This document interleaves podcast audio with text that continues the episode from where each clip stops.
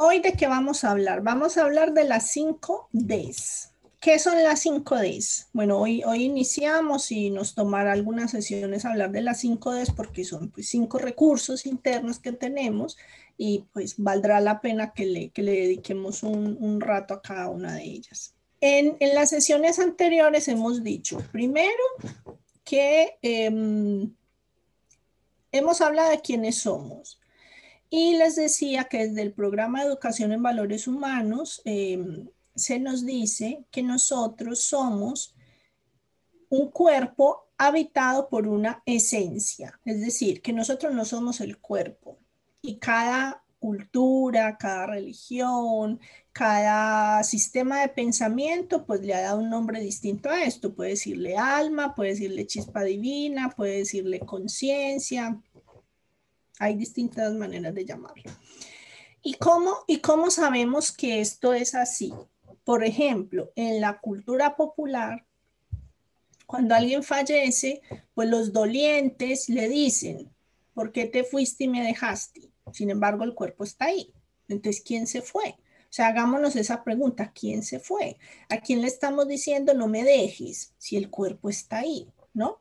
Pero es un cuerpo inanimado, aquello que lo anima, aquello que le, eh, que le proporciona la vida, el aliento vital ya no está.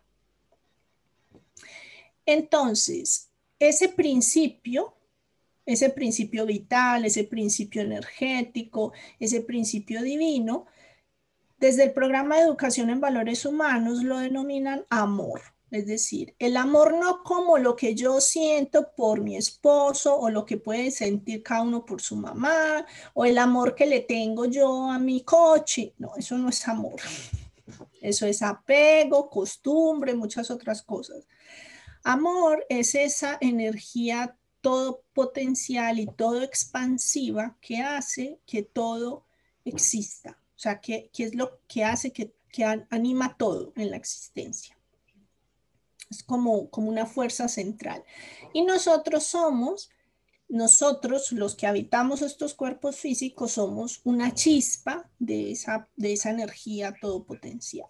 Para retornar a esa conciencia, es decir, estamos en un cuerpo físico, pero no somos el cuerpo físico. Entonces, ¿cuál es el propósito de esta vida? Porque muchas veces decimos, es que yo a qué vine, yo para qué estoy vivo, yo para qué me levanto. Entonces, si no tenemos un propósito, un pequeño propósito, decir, pues yo me levanto por mis hijos, pues yo me levanto porque mm, mi madre o mi padre está enfermo y yo estoy a cargo de él, pues yo me levanto porque quiero sacar un negocio adelante. O sea, hay algunos que tienen propósitos de vida más inmediatos, más cercanos, pero hay quienes no sienten que tienen es que tengan ese propósito y pues se sienten que su vida no tiene sentido, no tiene propósito.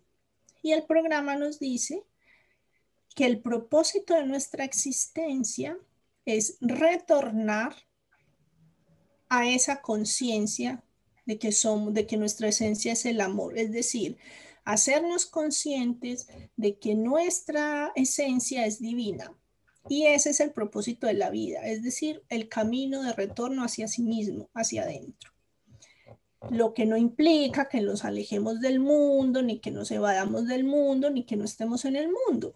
Por eso nos dicen que como seres humanos desarrollamos esas dos alas en equilibrio, el ala de lo intelectual, de lo mental, del conocimiento, de la sabiduría y el ala de lo emocional, de, la conexión desde el corazón, de sacar lo mejor de nosotros.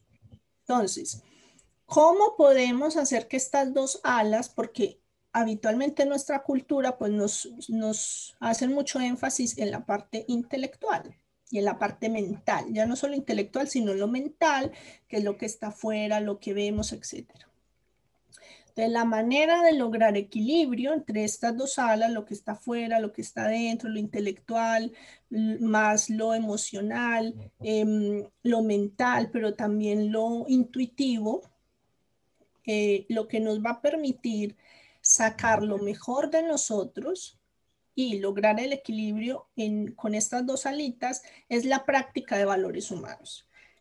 Entonces, para que podamos hacer ese recorrido más fácil, por decirlo así, es decir, hemos venido a esta vida a hacer ese recorrido y no nos mandaron pues sin nada. Es como si, si, nos hubiesen mandado a acampar de camping, nos hubiesen mandado a ir de camping pues sin nada. No, nos mandaron de camping a este mundo, a esta vida, con cinco recursos internos, que son los que nos permiten hacer ese camino, ¿no? Porque como es un camino interno, no depende de que tengamos recursos fuera. Por eso lo puede hacer cualquier persona. No es exclusivo para los que tienen X o Y, para los que pueden o no pueden, porque entonces sería profundamente injusto que solo los que pueden tuviesen la posibilidad de desarrollar el propósito de su vida, ¿no? Al ser recursos internos, son recursos que como todo recurso se puede cultivar, se puede potencializar, se puede administrar para poder hacer uso de él. Pero antes de, decirles cuáles son esos cinco recursos, pensemos en, algo que tiene que ver con quiénes somos nosotros. Entonces, em, cuando hablamos de un ser humano, desde el programa de educación en valores humanos, hablamos de que los humanos tenemos tres naturalezas. ¿Cuáles se les ocurren a ustedes que son esas tres naturalezas? A ver, ¿qué me dicen? El programa nos dice que tenemos tres naturalezas. De hecho, cada una de esas naturalezas está representada en el cerebro, porque tenemos tres grandes estructuras en el cerebro. El cerebro reptil, el, cerebro mamífero y el neocórtex. O sea, siempre que nos, que nos hablan del cerebro, no sé si han escuchado que hay una parte que es súper automática, que la compartimos con los reptiles, por eso se llama cerebro reptil, porque es solo eh, supervivencia y estímulo-respuesta. Y así es.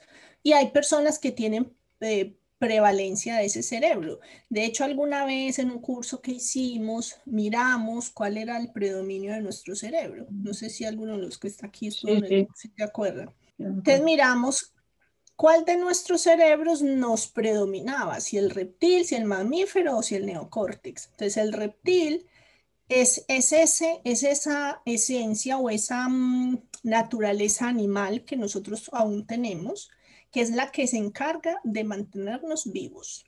Porque ¿quién de ustedes está pensando en que tiene que respirar? ¿Quién está pensando en que tiene que dar tantos latidos el corazón al minuto? ¿Quién está pensando en que tiene que ir haciendo la digestión de la fruta que se comieron no sé a qué horas? ¿Quién está pensando en que tiene que estar escuchando lo que no sé qué o que tiene que estar erguido? O que... Nadie está pensando nada de eso. O sea, el cerebro eh, y esa parte del sistema nervioso autónomo se encarga de todo eso. Nosotros no tenemos que hacer nada. O sea, se imaginan que nosotros tuviéramos que pensar en respirar. De hecho, nosotros no podemos controlar a voluntad nuestra respiración. Es decir, en algún momento nuestro cerebro reptil nos va a obligar a respirar. O sea, yo puedo decir, voy a dejar de respirar en algún momento me va a obligar el cerebro reptil a respirar. Distinto, por ejemplo, a, los, no sé si todos los, cetáceos, pues los delfines y las ballenas controlan la respiración. Y, muchos em, en cautividad se dejan de respirar y se mueren. O sea, ellos eligen dejar de respirar porque pues no han observado ese fenómeno. O sea, que ellos deciden dejar de vivir a veces cuando están en cautividad. Nosotros no. O sea, nuestro cerebro se ocupa de eso. Entonces, la primera naturaleza es la naturaleza animal. Nosotros tenemos esa naturaleza animal. Y un, y un vestigio de ello es esa parte de nuestro cerebro. Tenemos una naturaleza humana. que es la que vamos a desarrollar, a trabajar, a cultivar en estos encuentros. ¿Y qué es lo que nos hace esencialmente humanos? La práctica de los valores. ¿Por qué? Por eso se llaman valores humanos. Porque son propios de los seres humanos. ¿Cuál es el valor del azúcar que sirve para endulzar? O sea, si el azúcar no sirviera para endulzar, pues a nadie le gustaría. Un azúcar insípida, ¿quién la quiere? Un azúcar que no sabe a dulce, ustedes la pagarían, la comprarían. No, dirían, no, no, deme un azúcar que endulce. ¿Cuál es la naturaleza del fuego? Quemar.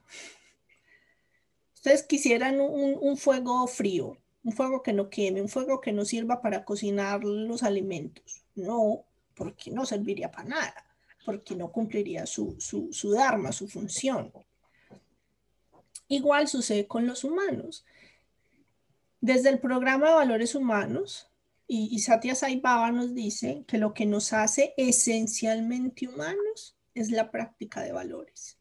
Un ser humano, un hombre o una mujer que no practique los valores humanos no tiene, como que no se ha ganado el derecho a ser llamado humano, porque vive en la naturaleza animal que es reactiva.